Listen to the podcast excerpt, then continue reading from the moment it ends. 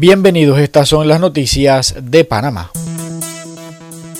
Este fin de semana se registraron más de 30 casos nuevos de COVID-19 en la provincia de Herrera, mientras que los pariteños no dudaron en festejar el Corpus Christi y todo se salió de control. Los videos recorren las redes sociales evocando críticas de todos los usuarios, con la mascarilla en la quijada, sin caretas, sin distancia y con la cerveza en mano se puede observar a más de 10 personas festejando con máscaras del tradicional Corpus Christi en Parita, en la provincia de Herrera. El video se filtró a redes sociales y ha escandalizado a las autoridades y a la población. Actualmente en Herrera se atienden más de 200 casos activos, de los que al menos 202 están en aislamiento domiciliario y de los que 3 siguen en unidad de cuidados intensivos, mientras 105 personas han fallecido por esta enfermedad, según el Ministerio de Salud.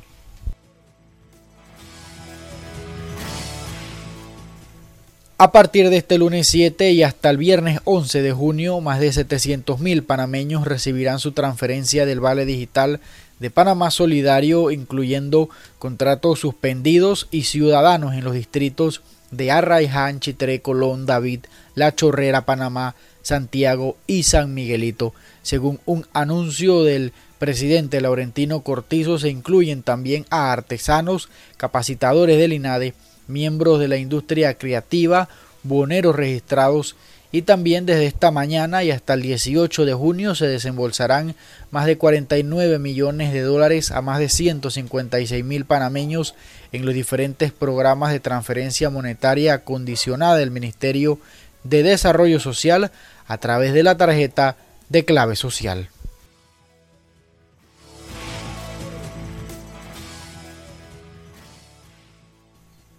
Empresarios en el distrito de Boquete, en la provincia de Chiriquí, solicitaron al gobierno nacional que levante la medida de cuarentena total durante los domingos que les ha causado pérdidas económicas a más de 50 empresas, entre hoteles, guías turísticos y restaurantes por la disminución de visitantes nacionales y extranjeros. Roberto Cervantes, empresario dueño de hotel, dijo que las pruebas de hisopados para viajeros son confusas, no se han explicado correctamente, especialmente en el puesto de control de Guabalá.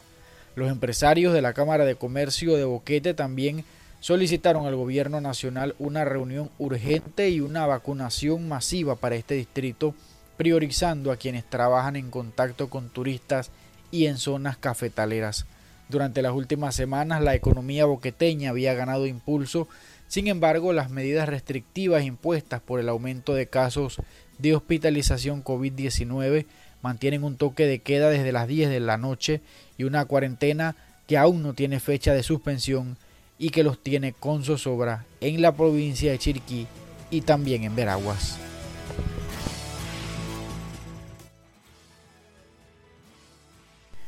Esta es la información para hoy. Recuerde que para más puede acceder a www.puroperiodismopanama.com más allá de la primicia.